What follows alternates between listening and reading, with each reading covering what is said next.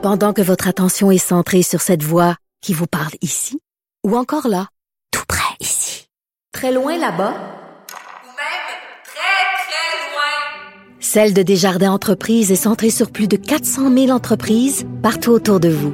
Depuis plus de 120 ans, nos équipes dédiées accompagnent les entrepreneurs d'ici à chaque étape pour qu'ils puissent rester centrés sur ce qui compte, la croissance de leur entreprise. Vous vous demandez si les plantes ressentent de la douleur? Ou encore, comment est-ce que les daltoniens voient le monde? Le balado en cinq minutes est pour vous. Explorez la science, l'actualité et l'histoire en un temps record. La Feu, en collaboration avec le gouvernement du Québec, est fière de propulser la série Balado en cinq minutes. Ne laissez pas les questions sans réponse plus longtemps. En cinq minutes, disponible sur l'application et le site cubradio.ca. Cube Radio.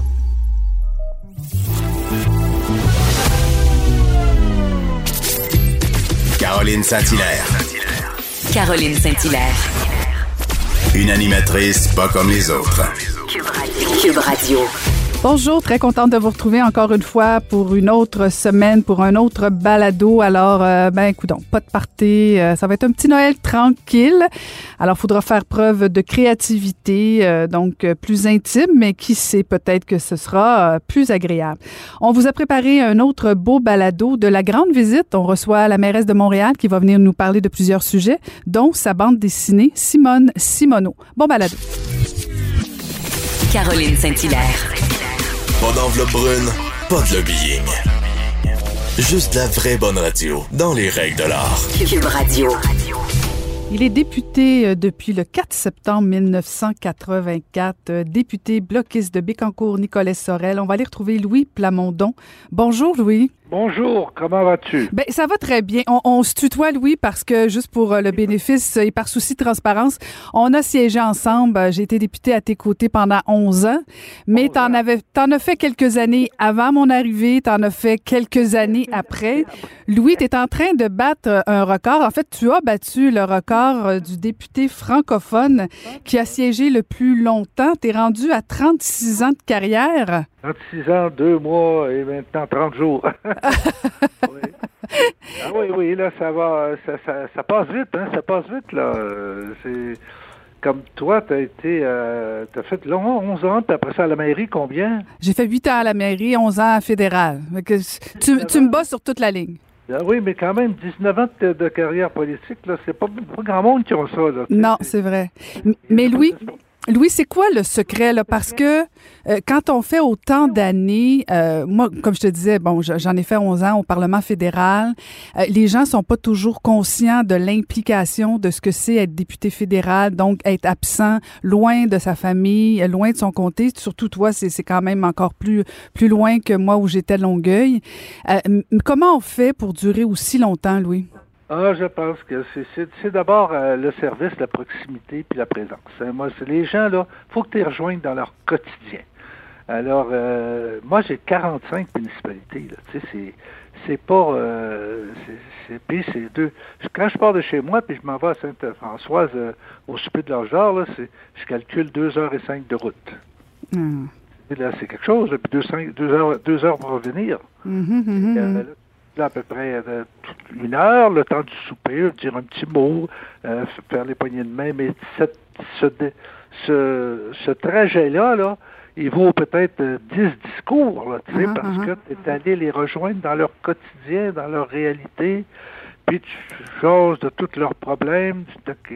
Alors, c'est un milieu qui est agricole, on parle d'agriculture, on parle...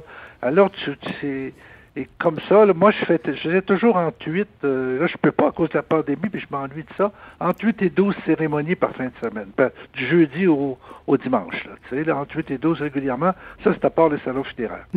Alors, euh, imagine, c'est beaucoup de monde, puis j'ai tout un système de communication aussi qui est, c'est bien beau l'Internet, puis le, le, le, mais il y a la moi, je crois encore à la lettre que tu reçois, tu sais, là, mm-hmm. la lettre de félicitations. Exemple, il y a un petit club de hockey qui a eu un tournoi. Bon, ben, j'appelle le coach. Ils ont gagné un tournoi à Bécomo, les petits jeunes oui, là. Bon, est-ce que je peux avoir leur, leur nom? Là, je fais un beau petit certificat à leur nom, j'envoie ça à leur coach, leur coach leur donne ça lors de la pratique suivante. Imagine-toi, puis ils amènent ça chez eux, chez leurs parents. C'est un peu le principe McDonald's, hein, les enfants en tirent les parents. Alors, euh, c'est c'est euh, c'est toutes sortes de détails comme ça que je fais. De, j'ai, c'est, en, c'est 32, c'est en 32 points là, mon, mon, mon action dans le comté pour pouvoir être toujours, toujours présent puis en contact puis pouvoir apprécier chaque chose qui se fait dans mon comté. Là, je, je le fais par téléphone, mais je- c'est le fun aussi, mais on peut en faire plus quand on Mhm. Et, et- et Louis, tu es en train d'énumérer euh, toutes des choses que je me souviens quand je suis arrivée, moi, au Parlement. Euh, c'est des choses que tu conseillais aux nouveaux députés. Tu leur disais, ben voici des petits trucs. Puis là, tu fais ça encore. Euh, mais en fait, je me demandais, parce que, bon, tu en as vu des parlements, tu en as vu des députés, des premiers ministres, tu les as vus passer. Mais au niveau de la politique, si tu compares comment c'était en 1984 versus aujourd'hui en 2020, qu'est-ce qui a le plus changé de, de la politique? Pour toi? C'est un monde complètement. On dirait que c'est une civilisation. C'est un monde complètement pas. Premièrement, quand je suis été élu, là, les téléphones cellulaires n'existaient pas. Les fax n'existaient pas. Puis le courrier. Les fax n'existaient pas. Écoute, c'est quelque chose, ça, là.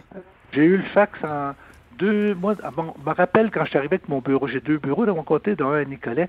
Au bureau de Nicolet, ma, ma- mon adjointe, qui était avait un certain, avait un certain âge, elle avait été euh, elle, secrétaire dans une communauté religieuse à Nicolet. Puis là, euh, je sais pas, par un hasard, elle était, avait euh, le goût, après avoir pris sa retraite, de revenir faire quelques années. Puis moi, je, la- connaissais, j'ai dit oui. Et puis, euh, mon, mon adjointe s'en allait, alors elle est pris à place. Quand je suis arrivé avec le, on a installé le fax, elle dit, je vois pas quand est-ce qu'on pourra se servir de ça. Puis trois mois après, elle me disait, comment est-ce qu'on a fait pour vivre sans ça? Sais? Alors, c'était, euh, c'était très révolutionnaire avec le gros rouleau qui sortait comme du papier plastique, là.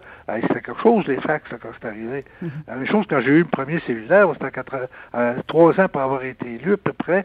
Puis ils m'ont installé ça dans mon, dans mon téléphone, dans mon auto avec un fil. Je pouvais faire un peu, je pouvais pas sortir de l'auto, mais je pouvais me tenir debout à côté de l'auto en me penchant pour parler, tu sais.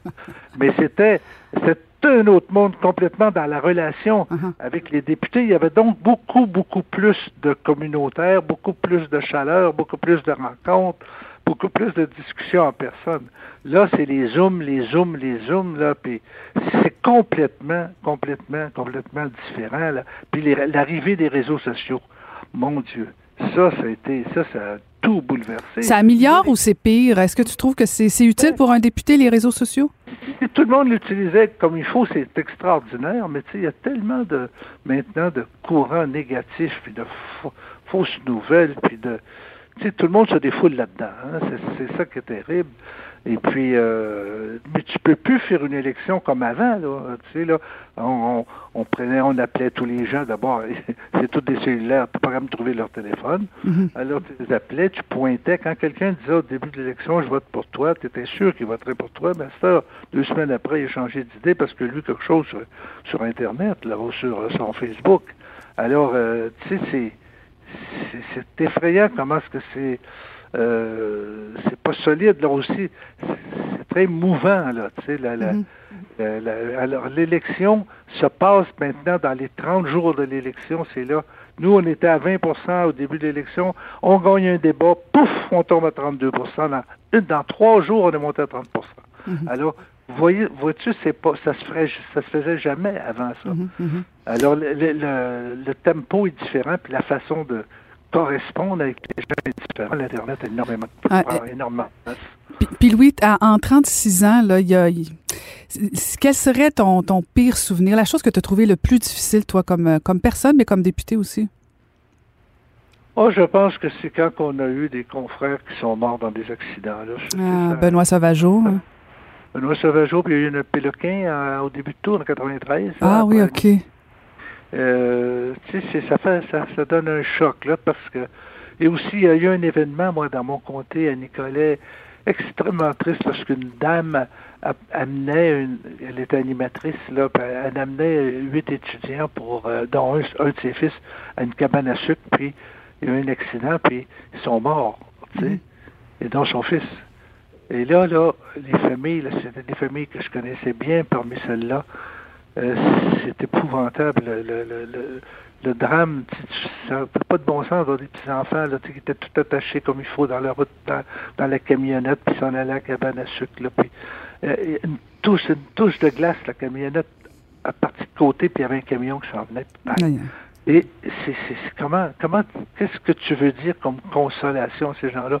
Le, le prêtre euh, qui s'est occupé des, du service a fait une dépression après.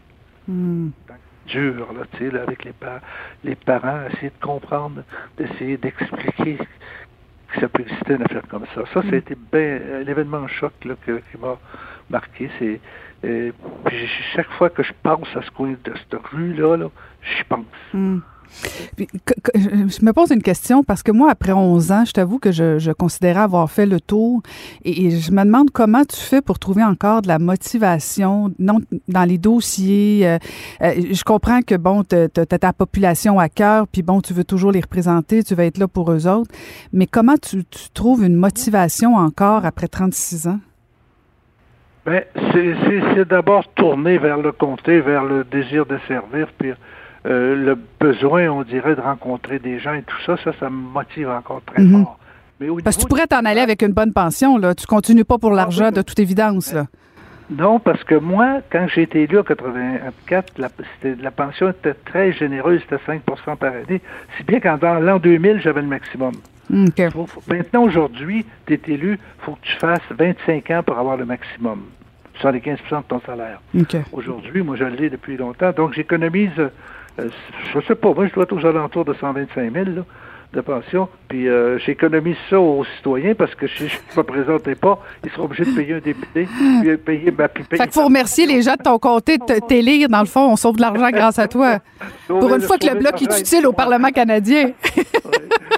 Pour répondre à ta question, c'est difficile la motivation, mais surtout avec la concentration des pouvoirs maintenant entre Mm. les entre, entre tous les chefs de parti, mais principalement le premier ministre. là. Il y a quatre, cinq conseillers non, non élus, puis c'est eux autres qui mènent la, la barque, puis les autres euh, et on, pas. on- tu sais, on, il faudrait changer ce régime-là parce que, un peu comme aux États-Unis, où il y a des commissions, hein, puis tu as des, des- des démocrates puis des républicains qui travaillent ensemble, un président, l'autre vice-président, mais ça travaille tout ensemble et ça vote euh, selon leur in- selon leur conscience et selon le- leur intérêt. Là. Tu sais, Il n'y a pas de vote de parti, sauf à l'occasion, euh, quand le président, comme un- quand un Trump comme président, ça change un peu la- le comportement qu'avait la belle démocratie euh, américaine. Mais tu, donc il, faut donner plus de pouvoir aux députés parce que on est rendu qu'on a 338 députés. Et les, les- les Américains en ont 400 quelques, tu sais. Pour avoir la même chose que nous autres, il faudrait qu'il y en ait 3300, là, mhm. sont pas plus. On a plus de députés que l'Angleterre, plus de députés que la France, proportionnellement en population, euh, plus que les États-Unis. Alors, il faudrait arrêter de, de faire des sièges supplémentaires tout le temps, mais Ouais. donner des, de réels pouvoirs euh, Aux députés. euh, aux députés, là, surtout quand on parle d'environnement, Mm. quand, tu sais, quand on parle de morale, quand- comme là, on a la, la- la- mourir dans la dignité, là, là les, les conservateurs, les autres, ils bloquent tout, tout, tout ça, ils veulent pas pantoute, pantoute, alors que la- on a un délai de la, la Cour suprême qui dit allez où soyez ouverts. La Cour suprême dit que c'est la liberté de chacun, c'est pas de- c'est pas la liberté des religieux, c'est pas la liberté de personne, c'est la Mm. liberté de chacun de disposer de sa vie. Puis on, là on va on va être plus on, a réussi à s'entendre pour un petit peu pour, pour améliorer cela, mais encore là, on n'est pas capable de passer le projet de loi parce que les conservateurs le, le, le retiennent. Je trouve ça, je trouve qu'on devrait dans ce temps, il devrait y avoir un procédé qui, qui permet pas ça. Là, Mhm. là. On, On- plus on pourrait être plus efficace, c'est sûr qu'il y a des changements à faire. Là. Mais je pense que ça s'en vient. Il y a, eu une réflexion la dernière fois sur euh, la proportionnelle et tout ça. Puis ça- Ouais, ça va venir. Justin Trudeau l'avait promis, mais il l'a pas fait. On sent encore, Louis, euh, on sent toute ta passion encore. Alors, de toute évidence, on va te revoir à la prochaine élection. Ah, bien sûr. Ah! T'as un autre record à battre. Faut que tu battes les anglophones? Je suis en train de donner mon petit boom de campagne de financement. J'ai presque fini, là, puis je vais être, avoir mis sous mon élection au cas où qu'elle est là au printemps prochain. Et puis mon équipe est toute bien avertie qu'on retourne là. Mais pas plus que deux, trois autres élections. là. Bon, ben c'est bon. Ben écoute, ben merci euh, de, de m'avoir parlé ce matin, Louis. et, euh, félicitations pour le record de longi- longévité et euh, bon succès. Et continue ton beau travail dans ta nouvelle carrière. Merci beaucoup. C'était Louis Plamondon, député bloquiste de Bécancour-Nicolet-Sorel.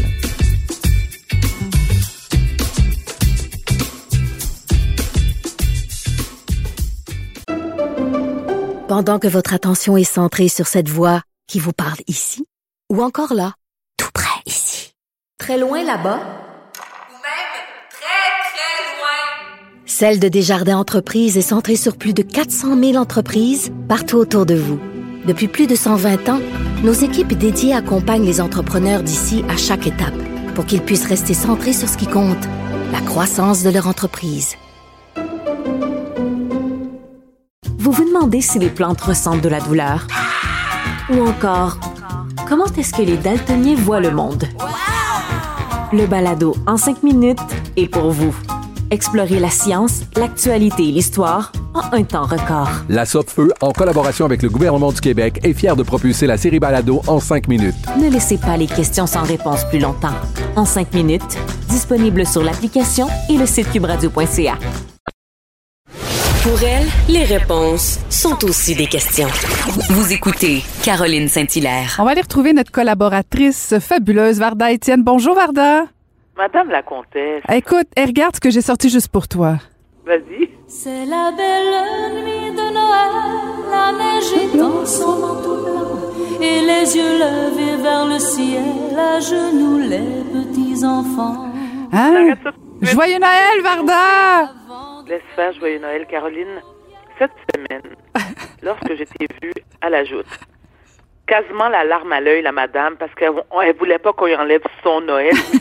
Caroline, s'il te plaît, s'il te plaît, arrête-moi ça. Je veux mon Et Noël. la- Ben oui, mais Caroline, et, et t'es pas la seule. Tu sais, moi, j'ai fait un sondage sur ma page Facebook, puis il y a bien du monde qui braille, puis la fin du monde, c'est l'apocalypse, on pas de Noël cette année. Big deal. Moi, je préfère, personnellement, bon, c'est vrai que euh, c'est connu, moi, j'en ai rien à battre de Noël. Ça change absolument zip zéro dans ma vie, nada, rien, nothing de chez nothing. Cela n'en demeure pas moins que j'ai quand même des enfants, mais qui sont maintenant à l'adolescence et un fils adulte qui, eux, je peux comprendre, veulent passer un Noël agréable comme les années précédentes. Mais ce n'est plus possible, en tout cas pas en 2020, parce qu'on le sait tous, les cas ont grandement augmenté ces derniers jours. C'est inquiétant. Les rassemblements, moi je suis, je fais partie de ceux et celles qui sont pour le fait qu'il ne devrait pas n'avoir pantoute de rassemblement et que ma santé passe avant tout le monde. Non seulement ma santé, mais celle de mon entourage et de la collectivité en général. Puis sincèrement, Caroline, on peut célébrer Noël le 16 juillet, le 4 août, le 9 novembre. On s'en fout. C'est quoi, c'est quoi cette, cette, cette euh, attitude judéo-chrétienne que, tu sais, on le sait bien, là, que, tu sais, Jésus, fait un bout, là, qui a quitté Bethléem. On peut s'en revenir? Bon. Ça change quoi dans ta vie, Caroline? Ah, ça, eh, ça change beaucoup. Tu, tu, écoute, tu veux pas que je ne fête pas Noël parce que sinon je débarque chez vous probablement en dépression nerveuse, Varda. Et tu, OK! Non, mais parce que c'est important, puis ça n'a rien à voir avec le petit Jésus, rien à voir avec tout ça. Mais il y a deux choses. Là. Ce que, ce que j'ai dit à la joute par rapport à Noël, c'est que moi, j'ai aucune intention de faire un gros Là. Je, loin de moi l'idée de, de, de vouloir défier le gouvernement puis d'avoir euh, 22 personnes à la maison. Oui, je l'avais compris, c'était dans ton OK, dans- dans- bon, ben, tant mieux, parce que j'ai eu- peur de pas de pas avoir été clair. Moi, ce, ce, ce, ce que j'en ai contre, c'est cette idée de euh, de dire et de répéter euh, qu'il y aura pas de Noël. euh, c'est comme si, dans le fond, on disait que le gouvernement pouvait nous empêcher de fêter Noël. Et, et c'est long- Ah, vraiment? Ah, OK, c'est intéressant. non, non, moi, il y a personne, il y a personne. Écoute, la personne qui va m'empêcher de fêter Noël n'est pas née.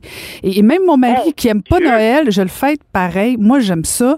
Euh, c'est c'est important pour moi, même si, à la limite, je suis toute seule avec euh, mon chum. C'est pas, c'est pas tant d'avoir des rassemblements. C'est le temps, un, de faire une pause.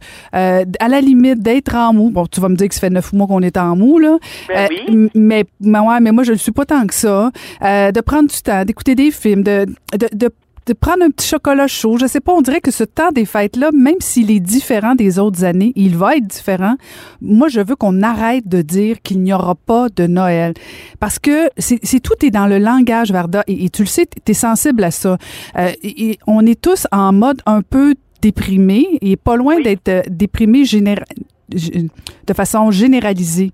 Alors, Oui, quand on entend à journée longue, il n'y aura pas de Noël, on fête pas Noël, me semble que ça joue sur l'humeur. Disons les choses autrement. Noël, cette année, va être différent. Soyons créatifs. Euh, me semble que ce serait plus positif que de dire il y aura pas de Noël, Noël est interdit, puis tout ça. Et c'est- la notion du langage que, que je que je voulais débattre à la joute, plus que le fait de dire qu'il va y avoir un party chez les Saint-Hilaire-Coteau, là. Non, je comprends, mais ça, je- oui, clairement, je l'avais compris. Mais tu vois, contrairement à toi, toute cette, depuis le début de la pandémie, moi qui, qui souffre d'un problème de santé mentale, mon entourage était très inquiet à savoir si j'allais rechuter. Et je ne sais pas pourquoi, pour une raison que j'ignore, et Dieu seul sait qu'il y a eu, j'ai surmonté plusieurs épreuves, autant au niveau personnel. Parce que tu m'as rencontré, t'es plus la même depuis que tu m'as rencontré. Complètement Ta mère, ta mère me l'a dit. Elle te l'a dit, hein, que Ah, depuis, depuis que je suis dans ta vie, t'es plus la même Oh. Varda. Absolument, absolument. Mais je dois te dire quand même que depuis le début de la pandémie, je vais bien et je touche du bois. Depuis deux semaines, Caroline, je trouve ça particulièrement difficile et pénible. Je pleure beaucoup. Euh, je suis un petit peu dépressive. Bon, pas assez pour m'empêcher de fonctionner comme ce- cela s'est déjà produit dans le passé, mais ça m'affecte énormément et je ne sais pas pourquoi, particulièrement ces jours-ci. Donc, pour moi, Noël, puisqu'on ne- on ne pourra pas le célébrer comme ça s'est fait dans le passé, ça m'attriste encore plus parce que je pense à ma mère qui a décidé, et ça m'a grandement étonnée d'ailleurs, qu'elle préfère cette année, dans les circonstances, être chez elle toute seule. Ça, ça me fait vraiment de la peine. Moi, je suis issue d'une grande famille, tricotée serrée, et quand je te dis une grande famille, c'est-à-dire que je n'ai qu'une sœur, mais j'ai beaucoup de tantes, j'ai des cousines, j'ai des cousins, puis tu sais comment c'est chez les Haïtiens, t'en connais. Tu sais, nous, chaque occasion qu'on a pour festoyer, même si que genre il pleut au lieu de neiger, mais tu nous autres, c'est le party à la maison. Donc là, je me retrouver avec mes enfants et mon ex-mari qui est le père des enfants à la maison. Puis je me dis, mais voyons. Donc hier, justement, à table, on discutait, on se disait, bon, OK, qu'est-ce qu'on fait comme menu cette année? Puis là, mon ex-mari était comme, ben là, on va faire exactement ce qu'on fait d'habitude, mais en quantité, tu sais, plus réduite, des plus petites portions. J'ai fait, je veux rien savoir ça ne me tente pas. Et tu parlais de prendre une pause. Oui, je comprends, Caroline, surtout toi, tu es à la télé quand même à l'année, donc tu es toujours habillée en comtesse puis tout. Mais, je veux dire, ça n'en demeure, cela, n'en demeure pas moins que le week-end, tu es chez toi, tu peux t'habiller en mou. Donc pourquoi le 24 et le 25? Je peux pas, faut que je regarde des photos de 27? Varda puis elle me met de la pression. Ben non, mais écoute, regarde, juste pour te faire plaisir, j'en mettrai pas du 22 au 2 janvier. Ça fait ton affaire, ça, où je vais m'habiller en mou, je vais mettre, je vais mettre un casque, un déguisement de reine au nez rouge. Bon. Mais, Varda mais- en mou, je veux une photo, s'il te plaît. Continue. Ma, ma chérie, tu sais que je suis. Mais, mais attends, parce que je suis une extrémiste, moi. Donc, soit je suis en mou, mais en mou, en mou honteux, là. En, en mou, où est-ce que mes enfants sont comme, mais voyons, ou je suis en divan. Tu sais, moi, il n'y a pas de juste milieu. Oui, tu vois genre, je, je vais t'envoyer des photos en privé. Mais, mais, mais revenons à Noël. L'importance de Noël. Personnellement, je n'ai pas besoin du 24, du 25 pour... pour- ça ne représente pas pour moi une journée de pause parce que je célèbre rien. Tu comprends? Je suis, moi, je suis athée dans la vie. Bon, je sais que tu m'as dit que ça n'a rien à voir avec euh, une fête religieuse, mais moi, je suis athée. Fait que, tu sais quoi? Que le petit Jésus soit né le 24, le 25, le 29, ça change à rien dans ma vie. Ensuite, je n'aime pas les fêtes. euh, moi, j'aime pas les fêtes commerciales, Caroline. Donc, je- tu sais, je tripe pas sur Noël, je tripe pas sur Pâques, je tripe pas sur la Saint-Valentin. Je me dis, par exemple, la Saint-Valentin, quand tu es amoureux, tu devrais célébrer chaque jour. Tu comprends? Oui, mais c'est vrai, mais ça arrive pas. C'est ça la réalité. Ben, ça dépend avec qui tu es en couple. Moi, je sais que mon ex-mari, le deuxième, parce que je me suis mariée deux fois et, et j'attends la troisième mais, mais mon deuxième ex-mari, c'est- ah non, non, moi, c'est jamais 203. Moi, j'aime ça le mariage, comme Elisabeth Taylor. Elisabeth Je Taylor, oui, oui. On a Je notre Elisabeth. Oui, je garde toutes mes alliances, moi. Ah. Moi, je ne remets... Non, non, non, non, non. T'es non, non. t'es- Moi, t'es- fait fondre, puis tu payes ta fond de pension. Non, non, pas du tout. Mes garnottes, tu sais, je les, non, je les regarde, je les contemple, je les admire, puis je fais. Pour moi, c'est, c'est très sentimental. mais- Est-ce que tu compares? Genre, euh, hey, euh, hey, petite ta garnotte comparée à mon autre mari? Non, moi j'ai eu deux. Non, moi j'ai eu deux belles garnottes, je tiens à le dire. deux belles garnottes, n'est-ce pas? Oui, oui. Non, non, non, mais arrête de niaiser, la Caroline. Moi, j'aime pas les bijoux. Donc, lorsque je me suis mariée, je peux pas croire, on écoute, on s'éloigne tellement de Noël, mais lorsque je me suis mariée, mes deux non, mais Noël est souvent le moment où on offre des garnottes, justement. Souvent, Noël, il y a des demandes en mariage. Oh, come La magie de Noël, moi, j'y crois tellement. Ben moi, tel... Caroline, tellement pas. Ah, je te jure, ça me fait ni chaud ni Ah, froid. je- Et je peux comprendre. Mais attends, je peux comprendre la magie de Noël lorsqu'on est parent de jeunes enfants qui croient encore que le Père Noël passe par la cheminée puis que là, tu prépares des biscuits avec un verre de lait. Je trouve ça cute. Je crois aussi à la magie de Noël lorsqu'on est grand-parent. Moi, j'attends impatiemment que mon fils, qui va bientôt avoir 28 ans, avec sa conjointe, écoute, je, je te dis, à tous les mois, je lui demande sa date d'ovulation parce que je veux savoir quand elle va me donner un petit... Écoute, je Je te dis, mon fils est à bout, il est plus capable, ça fait même des chicanes de famille. Il dit, maman, lâche-moi, reviens-en, quand ça va arriver, ça va arriver. Là, je vais virer folle. Je le suis déjà. Mais je vais, sais, je vais virer folle fois 10 lorsque je vais devenir grand-mère. Et là, la magie de Noël va réapparaître dans mon cœur, puis je vais me garocher partout dans les magasins, faire des tourtières, puis tout. En attendant, Caroline, je trouve ça, euh, moi, ça m'attriste Noël. Ça m'attriste. Et je te dirais, les cinq dernières années où je recevais à la maison toute la famille, ça me faisait du bien, mais ce qu'on faisait, nous, c'est que chaque personne, donc chaque famille amenait un plat, donc il y avait à peu près 75 plats sur la table, et j'ai des tantes, tu sais, j'ai des tantes qui sont attitrées à la vaisselle ou la vaisselle à débarrasser de la table. Donc moi, tu sais, je prête ma maison, je mets mes talons hauts, je mets du rouge à lèvres tout le long de la soirée, puis je fais ah, oh, ah, puis à 9 heures, je monte me coucher.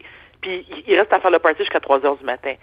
Cette année, je suis pas dedans tout, mais vraiment pas. Et après avoir sondé mon entourage, ils ont en grande, en grande partie, sont, tu sais, ils vivent la même chose que moi. C'est comme non, Noël sera pas la même chose cette année. Puis regarde, il va, puis il va en avoir Noël, Caro, il va en avoir d'autres Noël là. À moins que tu me dises que tu es devin, tu es une boule de cristal, puis tu sais que tu te rendras pas au 24 décembre 2021. On sait jamais. On, sait jamais, Varda. T'as raison, c'est sûr qu'on sait jamais. Mais admettons, Caroline, puis je gonos que je le souhaite pas parce que je t'adore. Admettons que l'une d'entre nous deux devait disparaître l'année prochaine et qu'on ne serait pas présente le, le, le 24 décembre, 25 décembre 2021 moi, je vais avoir 48 ans la semaine prochaine. On s'entend-tu, je vais en avoir fêté 47 où j'aurais eu bien du fun? Non non, mais, non, mais je comprends, mais loin de moi l'idée de dire que c'est fondamental de fêter tout ça. Je sortirai pas mes talons hauts, je sortirai pas ma belle grande robe noire, mes paillettes, tout ça, mais je vais continuer mes traditions que, que j'ai fait depuis plusieurs années. Écoute, mes enfants sont adultes euh, et, je les fatigue encore avec des bonnes Noël et je, je, je veux continuer mes petits... calendrier de l'avant? Oui, absolument. Oh, oui, oui, oui. ben, il y a des calendriers de l'avant pour les plus grands aussi. C'est toujours, euh, tu peux faire, tu peux être très créatif. Euh, mais non, moi, je, je, crois à cette magie-là. Je, je, la continue et, euh, et, comme je te dis, ça va être différent. Tu as raison cette année. Ça va être beaucoup plus disons, modeste, tranquille, mais je vais le moins cher, Caroline, moins cher. Ben, pas nécessairement parce que on sait, non, parce que moi, c'est drôle, hein, je pensais que ça allait me coûter moins cher, mais finalement, on a décidé de se payer du bon vin, fait qu'on paye un petit peu plus cher le vin, et finalement, on va se faire des repas un petit peu plus, euh, au lieu de faire la grosse tourtière du lac, ben on va peut-être se faire des petits tapas plus chers, puis tout ça. Donc, on, est créatif, on fait des choses différemment, mais moi, je, je veux qu'on arrête de dire qu'on fête pas Noël. Je vais fêter Noël, et je sens que toi aussi, je vais t'envoyer des textos pour m'assurer que tu fêtes avec moi. OK, t'es cute. En attendant, oui. moi, écoute, je t'écoute parler, mais j'ai juste le goût de faire. Ah, pas grave, pas grave. J'ai trois semaines pour te convaincre. Non, puis tu sais qu'on s'aime pareil. Oui. Est-ce qu'on peut rapidement, si tu me permets, oui, vas-y. le temps nous permet, je suis extrêmement déçue, ah.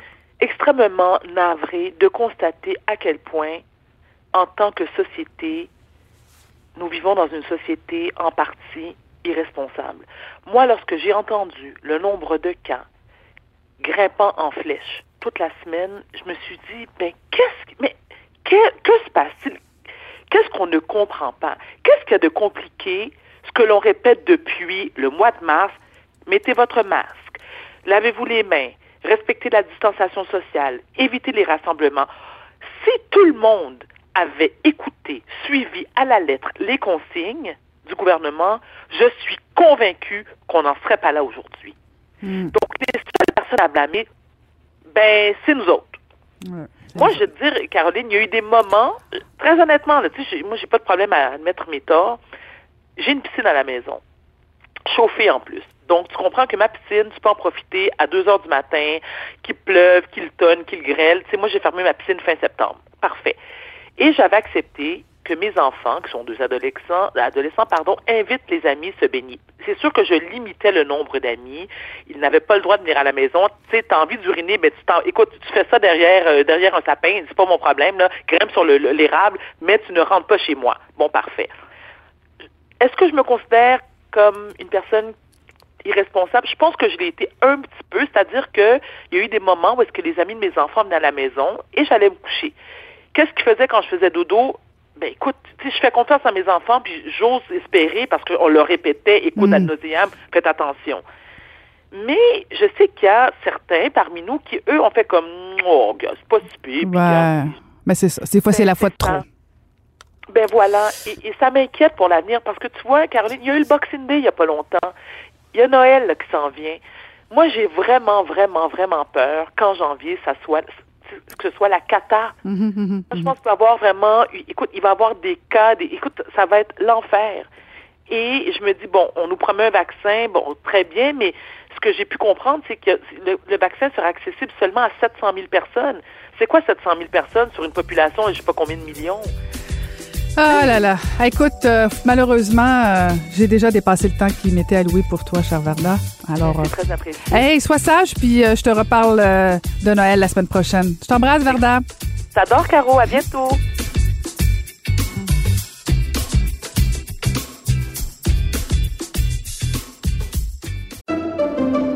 Pendant que votre attention est centrée sur vos urgences du matin, vos réunions d'affaires du midi, votre retour à la maison ou votre emploi du soir, celle de Desjardins Entreprises est centrée sur plus de 400 000 entreprises à toute heure du jour. Grâce à notre connaissance des secteurs d'activité et à notre accompagnement spécialisé, nous aidons les entrepreneurs à relever chaque défi pour qu'ils puissent rester centrés sur ce qui compte, le développement de leur entreprise.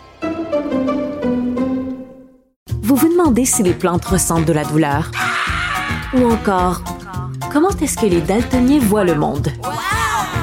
Le balado en cinq minutes est pour vous. Explorez la science, l'actualité et l'histoire en un temps record. La Feu, en collaboration avec le gouvernement du Québec, est fière de propulser la série Balado en cinq minutes. Ne laissez pas les questions sans réponse plus longtemps. En cinq minutes, disponible sur l'application et le site cubradio.ca. Ancienne mairesse de Longueuil, l'actualité. Ça. Vous écoutez Caroline Saint-Hilaire, Cube Radio.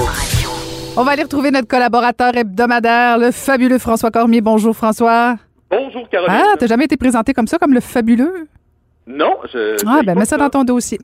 D'accord. Ah. Sens-tu l'impatience dans l'air, Caroline? L'impatience? Oh, l'impatience des journalistes. Ah, ah, je pensais à la tienne. Des journalistes, ben, euh, écoute, je, je les sens impatients, je- oh, pas plus que d'habitude. Mais en fait, je l'ai senti un peu avec euh, la vice-première ministre, un petit peu plus euh, lors de cette conférence de presse-là, je te l'avoue. Écoute, je pensais même que Véronique Prince de Radio-Canada, Oui. qui incarne le calme en personne, allait pogner les nerfs. On écoute. Madame Guilbeault, tout ce que vous nous annoncez là, vous nous dites que ça va être en vigueur à partir du 4 décembre, mais moi, je pensais que c'était déjà en vigueur, puis que c'était déjà obligatoire, puis que la majorité, en fait, tous les magasins le faisaient déjà. Je pensais que les policiers déjà étaient habilités à intervenir dans les centres commerciaux. Je pensais que les, les euh, inspecteurs de la CNS, CNESST le faisaient déjà. Alors, je comprends difficilement ce que vous annoncez aujourd'hui. C'est-tu que vous, vous avez constaté un relâchement qui fait en sorte que vous devez répéter les consignes? Oui, en ce moment, on recommandait au commerce de dire vous devez avoir une capacité d'accueil euh, limitée et euh, l'afficher autant que possible dans le magasin. Mais là, ça va devenir obligatoire. Ah, la différence, c'est que c'était recommandé et maintenant que ce sera obligatoire. On parle évidemment des mesures qui ont été annoncées euh, mercredi concernant les centres commerciaux et les différents magasins. Euh, ça a donné lieu, euh, oui, à de l'impatience de Madame Prince, mais effectivement, on avait l'impression qu'il y avait euh, que ça avait déjà été annoncé. Je te dirais que pour euh, Monsieur, Madame, tout le monde qui fréquente les commerces, on voyait bien qu'il y avait eu un changement au cours des derniers mois. Euh, je, je- je prends un exemple d'un magasin grande surface dans lequel il faut être membre que je ne nommerai pas, mais dans lequel il faut être membre, euh, qui, euh, ma foi, au début de la pandémie, dans la première vague, je trouvais que les euh, que les mesures qui avaient été mises en place, on attendait dehors, euh, il y avait un certain nombre de personnes qui étaient euh, admises dans le commerce, et on pouvait pas entrer euh, plus que tant de personnes, ben ça, ça avait du sens. Mais rapidement, avec l'été, on a vu que oups, tout ça s'était envolé et que on pouvait être un nombre exponentiel de personnes dans le commerce sans, sans qu'il y ait aucun problème. Alors, le gouvernement qui a visiblement dû, euh, dû ajuster le tir, disons-le Mhm, comme mhm. ça. Oui, puis Ouais. les commerçants ont bien réagi. Moi, je m'attendais, euh, je m'attendais à des, du mécontentement, puis non, on dirait que le gouvernement est comme venu un peu les aider. Oui, contrairement à nos autres collègues journalistes qui, eux, trouvaient pas ça clair en conférence de presse mercredi, je te laisse entendre trois d'entre eux. Vous pensez que c'est réaliste? De, pouvoir calculer le nombre de personnes, de savoir euh, à chaque moment il y a combien de personnes dans un grand centre commercial comme Laurier Québec, comme les galeries de la capitale, comme les galeries d'Anjou, comme Carrefour Laval. Est-ce que vous demandez aussi aux propriétaires de centres commerciaux de, filtrer un peu la, circulation à l'entrée? Donc, est-ce qu'il pourrait avoir des, des files d'attente à l'extérieur du centre commercial pour contrôler le nombre de personnes au total dans le centre d'achat? Il pourrait se retrouver à l'intérieur de Place Laurier 50 000 personnes en même temps. Bon. mais c'était des bonnes questions parce que, je t'avoue, François, je m'excuse, je ne veux pas te couper la parole, mais, non, mais quand j'écoutais les questions des journalistes pendant cette conférence de presse-là, j'avais les mêmes questions. Je me disais, comment comment on peut gérer ça dans un centre d'achat alors que souvent, il y a, il y a 42 portes, tu as LP3, tu as P2 Nord, tu as, K7 42. Je veux dire, je me disais comment on va gérer tout ça. Je Oui, trouvais pas ça. les questions et- aussi impertinentes que ça. Non, non, c'était pas des questions impertinentes et j'ai l'impression que là, c'est vraiment la meute qui s'est mise à travailler pour extirper des réponses euh, euh, plus approfondies de la part de Geneviève Guilbeault, la vice-première ministre. En fait, c'est que visiblement, ma, je dirais pas qu'elle ne comprenait pas la question, mais je pense qu'elle ne saisissait pas où voulaient en venir les journalistes. C'est-à-dire que oui, on comprenait que, par exemple, dans une boutique que Pignon sur rue euh, Sainte-Catherine ou encore sur Cartier ici à Québec, que si vous ouvrez la porte, il y a un certain nombre de personnes qui est admis dans la boutique. Ça, on comprend ça. C'est facile. Oui, c'est ça. Là où il y a un problème, c'est effectivement dans les centres commerciaux. C'est-à-dire, tu vas dans un... Moi, j'ai calculé, là, à côté de mon bureau, il y a un tout petit centre d'achat, là. C'est tout petit. Mais euh, je suis au moins à 12 portes jusqu'à maintenant de calculer parce que des portes dans les commerces, dans certains commerces, dans l'épicerie, dans le magasin grande surface, bon, tu peux tu peux entrer par là. Puis il y a bon toutes les portes, les portes des employés, les portes euh, les, les, les petites entre deux commerces où tu peux entrer. Alors visiblement ce que les journalistes ne comprenaient pas, c'était comment est-ce qu'on va faire en sorte que s'il y a 12 portes on ait des agents de sécurité à 12 portes qui vont connaître le nombre exact de personnes qui sont dans le centre commercial euh, au moment donné. Et, et j'ai hâte de voir comment ça va se dérouler dans les prochains jours, c'est-à-dire est-ce qu'il y aura effectivement juste une entrée dans un centre d'achat pour permettre donc aux gens de d'être comptés par les euh, par la sécurité ou encore par l'administration du centre d'achat. Hmm. En tout cas, c'est soit que ça va enlever le goût aux gens d'aller dans les centres commerciaux, ou au contraire, s'il y a une règle, s'il y a un contrôle plus sévère, peut-être que là, les gens vont se dire, on va y aller, mais en tout cas, j'ai hâte de voir la Ben, réaction, je- mais effectivement. je- je- honnêtement, je pense que le gouvernement n'avait pas le choix parce que euh, je, je- je parlais avec maman au Saguenay cette semaine. Ah. Elle était pas fière de son Saguenay. Elle disait qu'à Place du Royaume, là, vraiment, le, le, le- le- c'était bondé le stationnement tellement qu'il y avait de, de gens et c'était difficile de se trouver une place. Donc, il y a des cas, il y a pas mal de cas au Saguenay, il devrait se calmer un il y a peu. pas mal là. de cas au Saguenay, oui. Tout le monde devrait faire attention. Ben oui. Euh, écoute, je t'amène à une autre question qui a été posée cette semaine, mais cette fois concernant l'éducation. Euh, tu sais qu'il y aura de l'école, mais de l'école faite de la maison la dernière semaine avant Noël. Il semble qu'encore là, ça manque de clarté. On écoute une question de Marco Belair-Sirino. Les parents d'enfants à l'école primaire commencent à recevoir la grille horaire des cinq jours d'apprentissage à la maison. Vous avez dit que c'était pas, euh, on prolongeait pas les vacances, mais il y avait des apprentissages à la maison. Certains parents sont étonnés puisqu'ils reçoivent des horaires euh, quasiment militaires avec euh, des activités pédagogiques tout au long de la journée. Tandis que euh, ces mêmes parents-là, pour un deuxième enfant, dans deux ou trois ans euh, plus vieux, reçoivent un horaire avec une case horaire où l'enseignante ou l'enseignant est disponible. Euh, quelles sont les activités pédagogiques auxquelles les parents peuvent s'attendre durant là, les 16, 17, 18, 21 et 22 décembre prochains? Bon, d'abord, je vais être bien honnête avec vous. là. Je ne suis pas au courant du détail de ce qui était euh, demandé aux enseignants, mais moi, je fais confiance aux enseignants. Je t'avoue que ces questions-là concernant le système de l'éducation me fascinent, Caroline. Quand qu'on pose des questions au ministre de l'Éducation ou au premier ministre sur la ventilation dans les écoles ou encore la disponibilité des enseignants, faire en sorte que les enseignants soient suffisamment nombreux pour enseigner aux élèves, soit.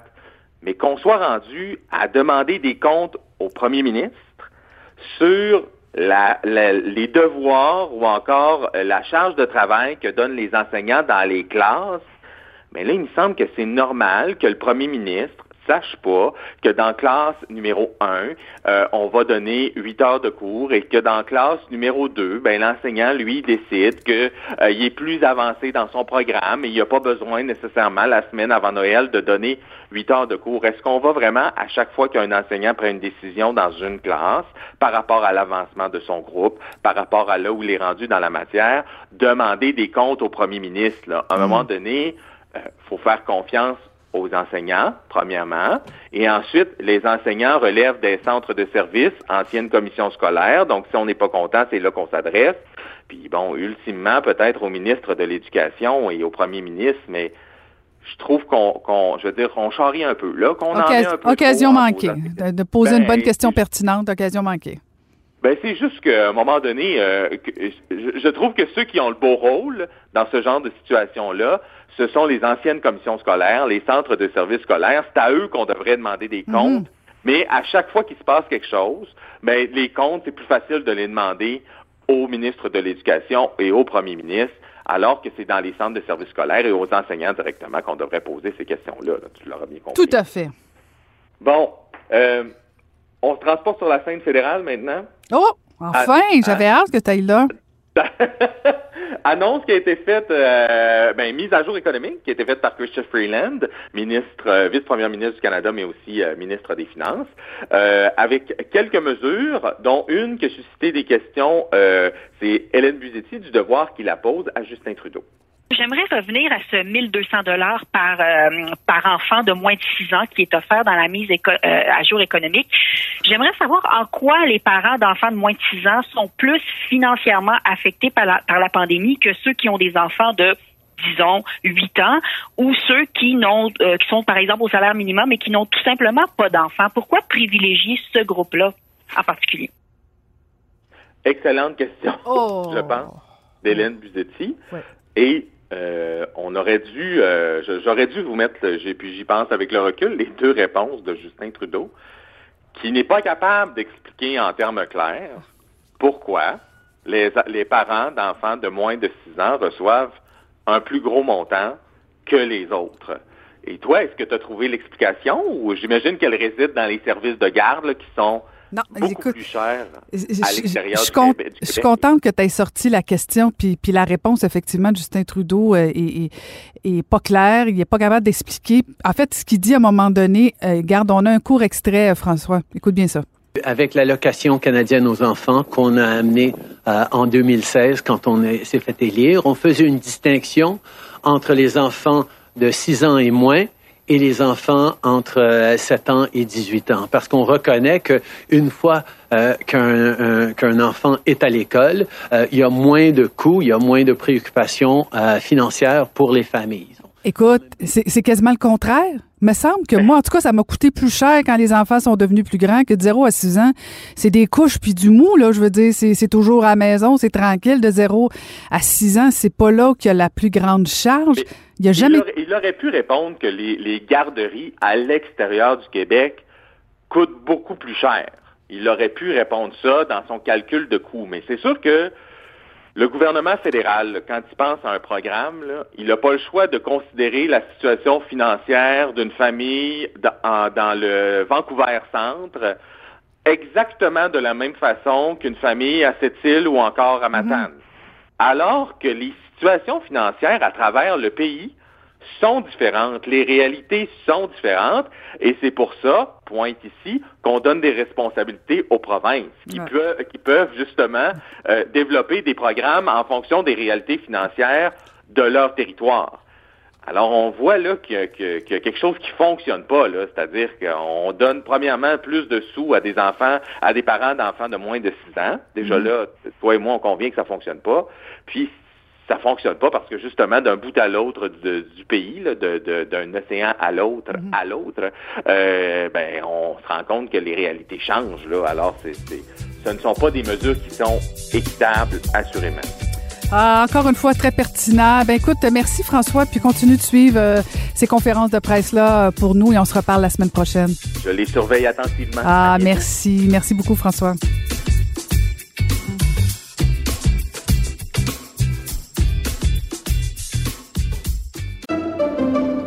Pendant que votre attention est centrée sur cette voix qui vous parle ici, ou encore là, tout près ici, très loin là-bas, Ou même très, très loin. Celle de Desjardins Entreprises est centrée sur plus de 400 000 entreprises partout autour de vous. Depuis plus de 120 ans, nos équipes dédiées accompagnent les entrepreneurs d'ici à chaque étape pour qu'ils puissent rester centrés sur ce qui compte, la croissance de leur entreprise. Vous vous demandez si les plantes ressentent de la douleur? Ou encore, comment est-ce que les daltoniens voient le monde? Le balado en cinq minutes est pour vous. Explorez la science, l'actualité et l'histoire en un temps record. La Feu, en collaboration avec le gouvernement du Québec, est fière de propulser la série Balado en cinq minutes. Ne laissez pas les questions sans réponse plus longtemps. En cinq minutes, disponible sur l'application et le site cubradio.ca. Pour elle, les réponses sont aussi des questions. Vous écoutez Caroline Saint-Hilaire. On va aller retrouver la mairesse de Montréal, Valérie Plante. Bonjour, Madame la mairesse. Bonjour. Oh, On avait dit qu'on se parlerait pour euh, votre bande dessinée, que vous venez de lancer, mais avant, je suis obligée de vous demander, vous avez procédé à l'annonce de votre plan de relance.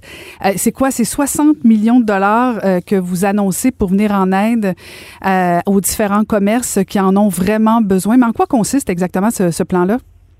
Ben oui, en fait, il faut savoir, euh, il y avait déjà 22 millions qu'on avait mis là, euh, je dirais pendant la première vague puis l'été, là, qui voulaient vraiment, être- qui, qui était de l'aide directe, donc essentiellement des subventions. Alors ça, ça a été très apprécié.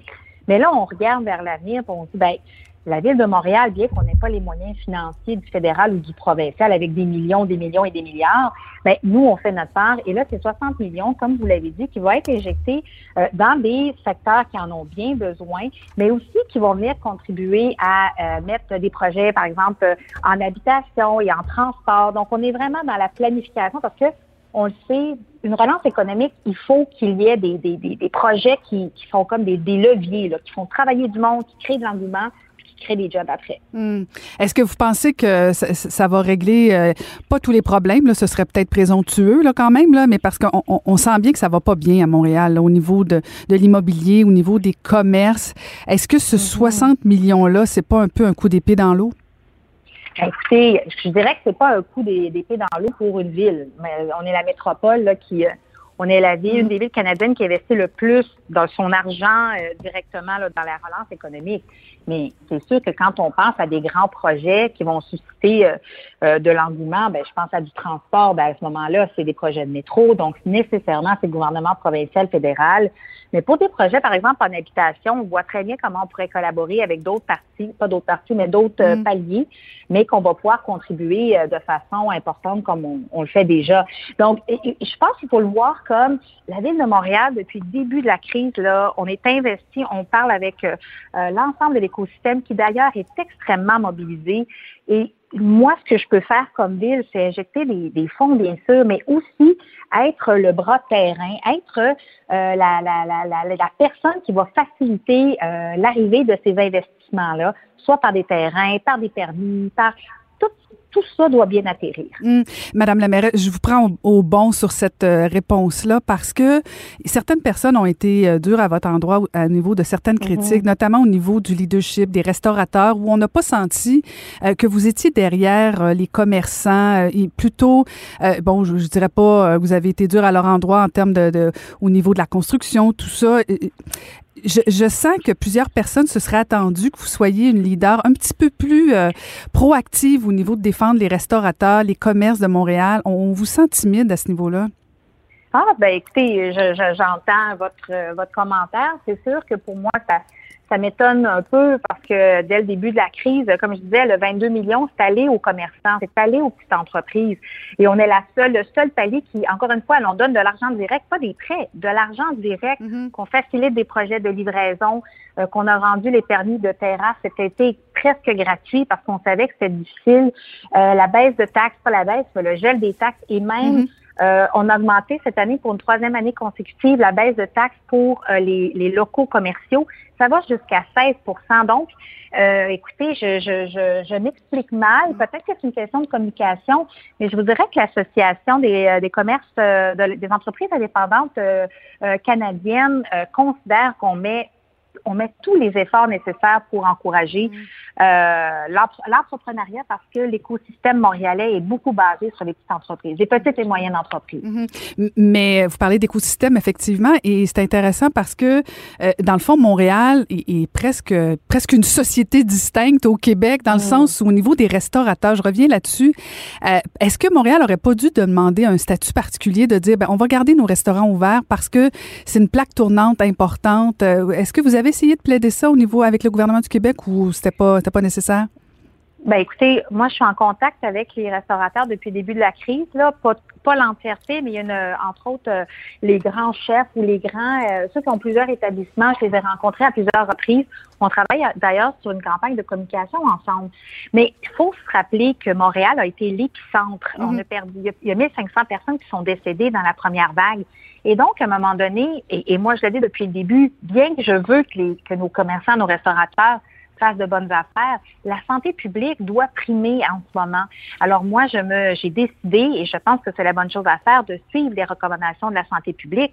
Mais en attendant, je suis la première à faire des plaidoyers autant au fédéral qu'au provincial pour dire, hey, c'est à Montréal que ça se passe, c'est ici dont on souffle le plus parce qu'il y a eu la première vague qui a été dure, puis la deuxième, elle est pas plus facile. Elle est pas plus facile, effectivement. Et là, Madame la mairesse, on va parler de votre bande dessinée Simone Simoneau, euh, communément plus dans, pour les intimes appelée Sissi. Euh, donc, une bande dessinée que vous avez lancée la semaine dernière. Euh, pourquoi avoir eu envie de faire une bande dessinée sur une femme en politique? Ben, écoutez. C'est une thérapie, c'est une thérapie que vous vous êtes payé, hein? On pourrait s'en jaser, je pense, vous et moi. Oui. Mais, euh, oui. Mais en fait, c'est quand je suis entrée en politique en 2013, euh, j'avais mon petit carnet et je prenais des notes parce que moi, je suis arrivée en politique sans savoir nécessairement les codes, euh, toutes les clés pour comprendre euh, un parti politique. Par contre, j'ai toujours été une personne très impliquée socialement. Puis je dirais que cette bande dessinée-là, pour moi, c'est un message d'amour pour ceux et celles qui s'impliquent dans leur communauté. Euh, dans ce livre-là, c'est la politique, mais ça aurait pu être des gens qui font du bénévolat, des gens qui, qui ont une cause qui leur tient à cœur, qui, pour lesquels ils, ils font des rencontres, ils, ils militent et tout ça.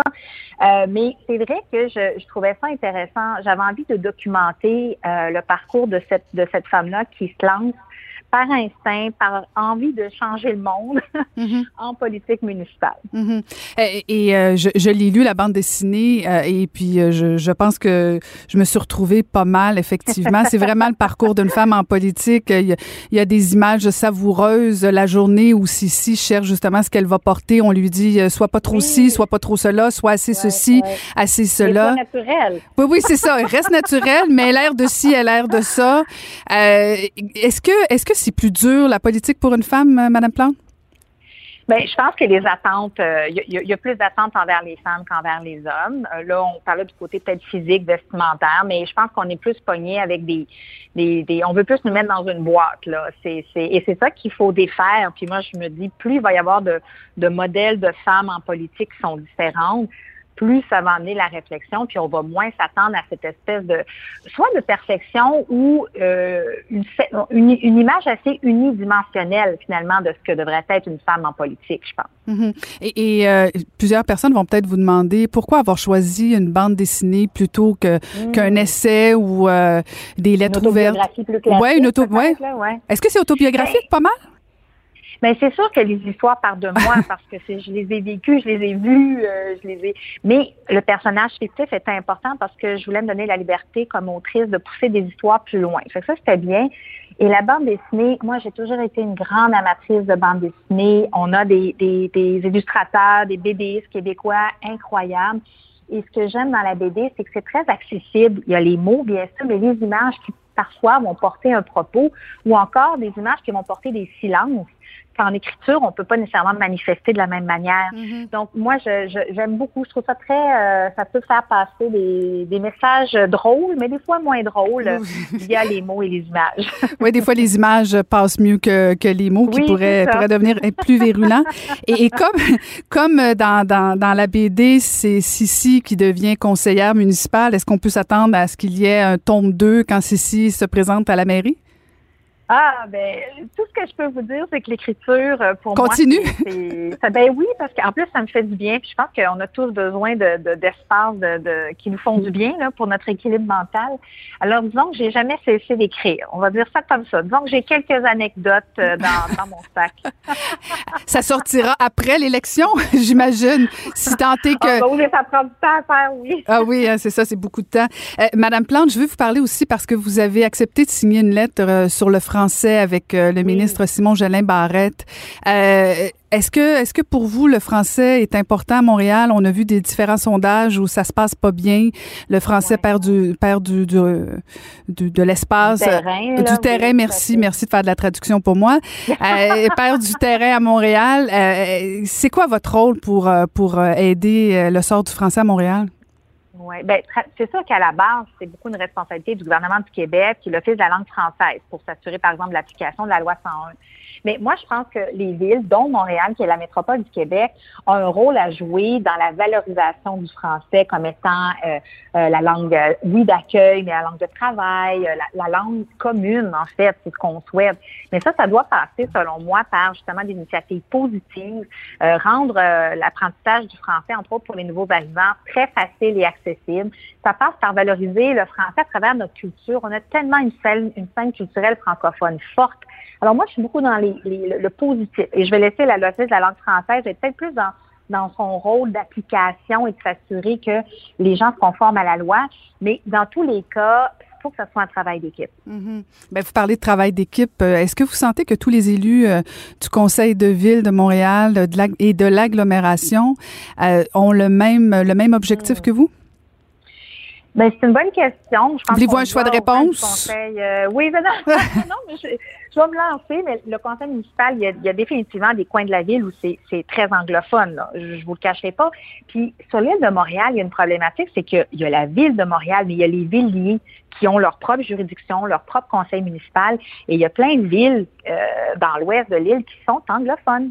Alors là, il y a du travail à faire. Là. Je ne vous cacherai pas. Là. Puis il va falloir revenir euh, justement à cet élément de positif. Là. Il va y avoir du travail à faire. Mais moi, je, moi, j'y crois. Si on est capable de, de l'amener là euh, de façon constructive, puis avec des moyens financiers de valorisation, je pense que ça va. Ça, on, on va y arriver. Mais il va falloir du travail. Si vous étiez au gouvernement du Québec, qu'est-ce que vous feriez pour aider Montréal pour améliorer le français? Mettons que vous êtes Euh, ben, ministre, là, cinq minutes, là. Oui, cinq minutes. Ouh! Euh, ben, définitivement, moi, je pense que la question de, de justement la lettre qu'on a signée, là, de renforcer euh, l'application de la loi 101 pour les entreprises euh, fédérales, moi, je trouve ça, je trouve que c'est très important. Mais sinon, euh, j'injecterais des fonds pour que euh, la, comme je disais, l'apprentissage du français soit facile. Parce que moi, ce que je remarque sur le terrain, c'est que pour plein de nouveaux arrivants, là, euh, s'installer ici, se trouver une job, mettre les- s'occuper des enfants à l'école. Bref, c'est un parcours du combattant. Et c'est souvent, euh, ça devient presque un fardeau d'apprendre le français, alors que ça devrait être facile. Donc, on devrait, on devrait pouvoir, pouvoir rendre le français, les cours de français, par exemple, dans les milieux de travail. Je pense qu'il faut l'intégrer plutôt que ce soit un, un- un poids supplémentaire. Il faut que ça soit partie prenante, quelque chose de très valorisé, une plus-value. Hmm. Ben, merci infiniment d'avoir pris le temps euh, de me parler aujourd'hui. Euh, on va attendre la suite de Simone Simoneau, mais on peut déjà obtenir euh, votre bande dessinée en librairie. Merci beaucoup, Madame la mairesse, de nous avoir parlé. Ça m'a fait très plaisir. Bon après-midi. À bientôt. Caroline Saint-Hilaire. Pas d'enveloppe brune, pas de lobbying. Juste la vraie bonne radio, dans les règles de l'art. Cube Radio. Merci encore une fois d'avoir été au rendez-vous. Euh, Je vous donne euh, rendez-vous la semaine prochaine. Je veux remercier l'équipe de Cube Radio, la mise en onde, Sébastien Laperrière, à la recherche, Maude Boutet et Magali Lapointe. Merci beaucoup d'avoir été fidèles au poste encore une fois. Merci beaucoup. Cube Radio.